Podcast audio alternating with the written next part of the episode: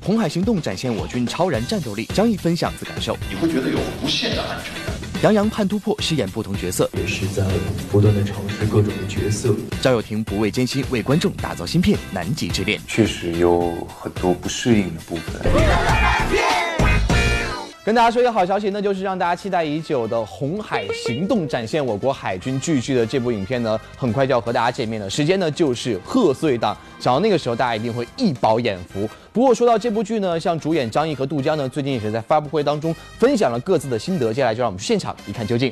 根据中国海军海外救援行动真实事件改编的影片《红海行动》，昨天在北京举行发布会，导演林超贤携主演张译、杜江等出席活动。电影《红海行动》不仅是我国首部展现海军海外救援行动的大片，也是首部全面展现中国海军实力和大国威严的战争巨制。作为该片主演的张译回忆起电影的拍摄过程，就表示：“当我们身临其境站在这么大的这个登陆艇上的时候，这艘大的登陆艇十二层楼高，岿然不动。”那个时候，真觉得我们国家的这个军队的力量是一个史无前例的突飞猛进的时期。所以，真的觉得作为一个老百姓，你看着中国有这样的装备，有这样的这些人在为我们的国防事业做贡献的时候，你会觉得有无限的安全感，你会觉得生在这个国家是幸福的。我想，这也是我们电影《红海行动》想渗透给观众。国家的安定和繁荣需要无数个军人的日夜坚守。当天被问及出演这部电影的感受时，杜江就以一名父亲的身份向所有海军战士的父母致敬。我觉得作为一个父亲，我最近就在想，其实每一个我们共和国在最前线的战士，他们都很年轻，就像我们戏扮演的这些角色一样，他们也许还没有成家，他们也许也没有孩子，但是在他们背后。都有一双把他们当成掌上明珠一样的父亲母亲，但是他们毅然决然的、自豪的把自己的掌上明珠送送到我们的国防的第一线，我们海防的第一线，就是为了我们的国家的平安、人民的幸福，甚至是世界的和平。所以我在这儿要特别向我们所有在前线的战士，尤其是他们的父母致敬。谢谢你们。挑战自我，杨洋盼突破，饰演不同角色。新的一年，演员们也积攒了很多好作品，即将和大家见面。在二零一七年年末刚刚杀青的电视剧《舞动乾坤》，攒足了观众们的期待。剧中主演杨洋终于有时间出席公开活动。Hello，大家好，我是杨洋，很高兴见到你们。在号称有着大量动作戏的电视剧《舞动乾坤》中，杨洋挑起了大多数的武打戏份。不过，此番在剧中的邋遢造型彻底颠覆了原先的小生形象。看来，杨洋这回为了给观众带来新鲜感，尝试了不小的突破。自己作为一个演员的话，也是在不断的尝试各种的角色，希望能够去超越和突破自己。不管是《红楼梦》里的贾宝玉，《盗墓笔记》里的张起灵，《微微一笑很倾城》里的肖奈，还是这次《舞动乾坤》里的林动，杨洋一直都在突破自我，尝试不同类型的角色。除了在演技路上潜心学习，私下里杨洋也是个暖心大男孩，不忘用自己的力量去帮助中西部农村贫困地区幼儿获得更优质的学前教育。因为一直能够得到很多人的支持和帮助吧，也希望能够。啊，用自己一点点的力量去帮助到更多的人，挑战自我。赵又廷不畏艰辛，为观众打造新戏。爱情电影《南极之恋》即将于二月二号全国上映。这部电影的取景地选在了南极，也是首部在南极实拍的纯爱之作。作为极寒之地，南极素来也以条件艰苦和风景绝佳著称。在最近曝光的《南极之恋》幕后日志中，就曝光了剧组成员遭遇大风、颠簸、晕船等各种情况。尽管拍摄条件艰苦，但是赵又廷坦言，能够为观众带来这么一部电影，所有的辛苦都值得。电电的蛮厉害的，什么东西都在飞呀！拉一宿基本没问题。昨晚那窗帘呢，咻就飞了，因为那个窗帘抬起来大概有四十五度、五十度，我特别担心那个船会翻掉。中东怀疑说，能不能够成型？拍的当然很辛苦。嗯，毕竟到南极那个那样的严酷的环境，确实有很多不适应的部分。然后中间的这个旅途也非常的遥远跟辛苦。但我觉得一切都很值得。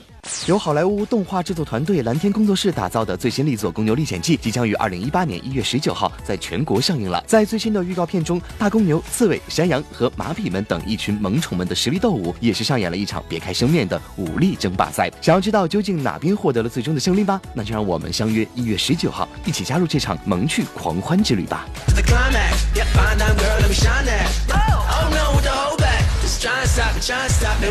集结了三打白骨精的原班人马，全新打造的电影《西游记女儿国》将于二零一八年大年初一登陆全国院线。影片描述了由郭富城、冯绍峰、小沈阳、罗仲谦饰演的唐僧师徒四人来到女儿国，与各路妖魔鬼怪斗智斗勇的故事。到底唐僧师徒四人在女儿国会发生怎样的遭遇呢？让我们拭目以待吧。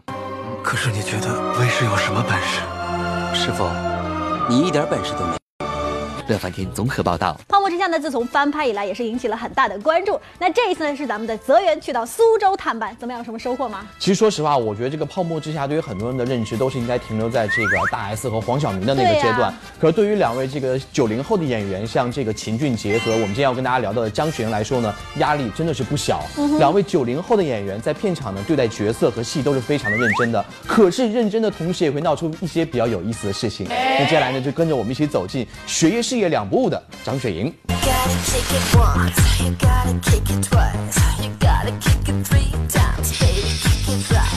这到底是因为什么让秦俊杰和黄圣石大打出手，并且让咱们的女演员张雪迎如此生气呢？其实啊，这是在新版《泡沫之夏》的拍摄现场，乐翻天这次也近距离接触到了这位九五后青年演员张雪迎。Hello，娱乐乐翻天朋友们，你们好，我是张雪迎。我这次在《泡沫之夏》中饰演的是尹夏沫。虽说是九五后，但他的演艺生涯却已经有十余年了。大多数观众对于张雪迎的熟悉来自《神雕侠侣》中的郭襄一角，郭襄的豪爽、大度、勇敢被他诠释的淋漓尽致。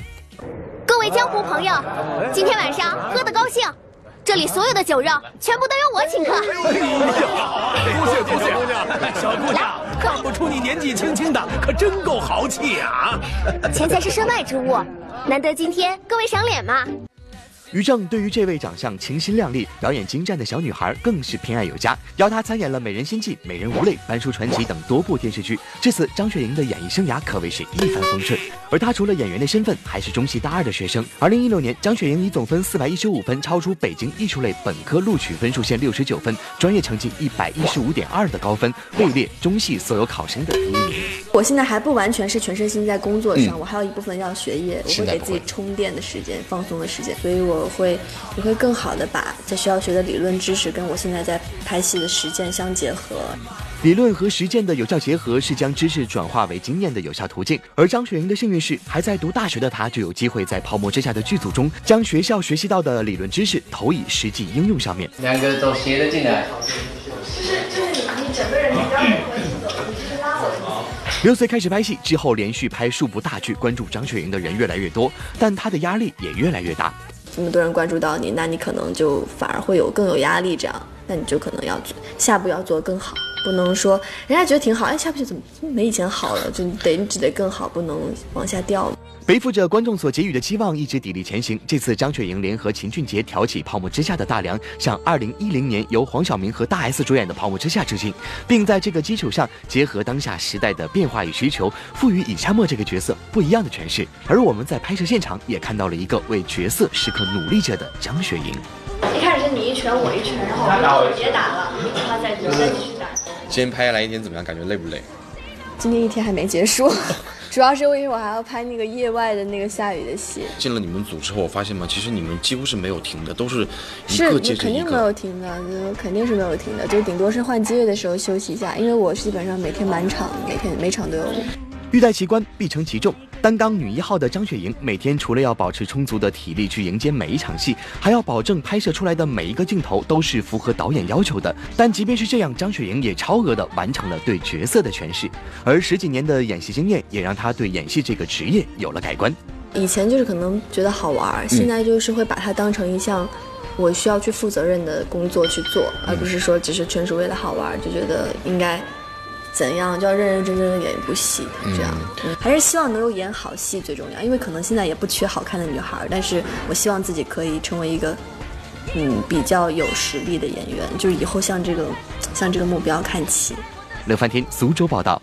话说这一年来，我觉得横店都快成为我们乐翻天的第二个家了。而且呢，最近又有一位艺人在横店跟着我们乐翻天朋友见面了，那就是张睿同学。其实说起张睿呢，我觉得他跟我们东南卫视还有一段非常奇妙的缘分，那就是他算是我们东南卫视的老朋友了。到底为什么是老朋友呢？接下来节目里面我们告诉你。小鱼哥吗？哇，小哎。小鱼哥，张睿你好啊，你好啊！电波从北京向福州传递来了温暖，牵出一段十五年未数那么多年过去了，就一直没有机会碰到过。与主持人金鱼晨电话连线的这位，正是演员张睿。相识十五年，两人的第一次正式见面是在数月之后的横店。张睿。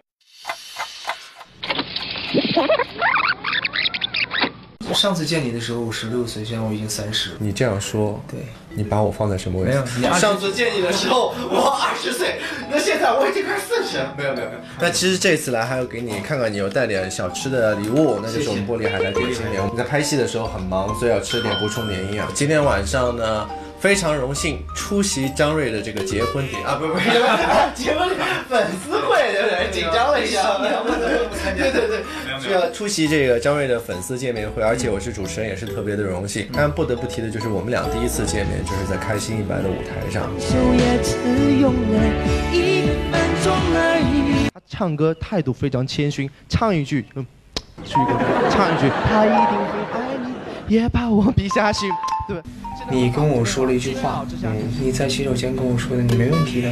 这样的一句话让我到现在都记得，所以当时这段话对我来说挺重要的。嗯，然后我就调整好自己，在上台之前，我就觉得可以释放的开了。嗯，要不然是很拘谨的一。十六岁，张睿从东北老家千里迢迢来到福州，寻一个实现梦想的舞台。男孩紧张不自信的情绪被主持人看在眼里，他的一句鼓励让这个男孩瞬间充满力量。我记得很清楚，那一年去参加开心一百是二零零三年的七月二十一号。这一天你还记得？对，我去参加了人生的另外一场大考。嗯。就是这个开心一百，我还是考官，对，我还是考官这个，我不是有对你做出点评的吗？但是你是，你也算是我人生中的一个贵人，没有没有，开玩笑，真的，你的一句话就让我觉得信心倍增。年岁在长，但初心不变，十五年让一个懵懂青涩的少年长成了大人模样，几句寒暄，一番叙旧，却是年岁里道不完的曾经。十六岁还没有成年，我长出来的胡子都没有刮过的一个孩子来说。是莫大的一个鼓励，所以这一点也影响到了我。很多时候，比如说我在拍戏的时候，嗯，碰到一些孩子，如果说他说不过的时候，我会鼓励他。或许提起张睿，大伙儿更熟悉的是他演戏的样子。那你知不知道，尔康心里有个紫薇，我的心里有个你呢？大部分观众可能是从那部家喻户晓的电视剧《新还珠格格》里认识张睿的。那时初出茅庐的张睿饰演五阿哥永琪，虽有苏有朋版珠玉在前，但张睿也用不俗的演技将五阿哥诠释的深情款款。很幸运，在大学还没毕业的时候，张睿就得到琼瑶的青睐，出演经典。他的演艺生涯可谓是梦幻开场。然而，我在我事业最顶峰的时候，嗯。我做了一个决定，就是去看演唱会，去做歌手。但是同时面临一个问题，你去做了这些之后，电视荧屏上就断档了，有得有失，大家见不到你。嗯，所以很多人会发现，哎，两年没有看到张睿的电视剧作品。其实是你自己选择去做，我没有想到会是这样的后果。在自己演艺事业最顶峰的时候，张睿选择圆自己的歌手梦，他花费两年的时间筹备自己人生的第一场演唱会。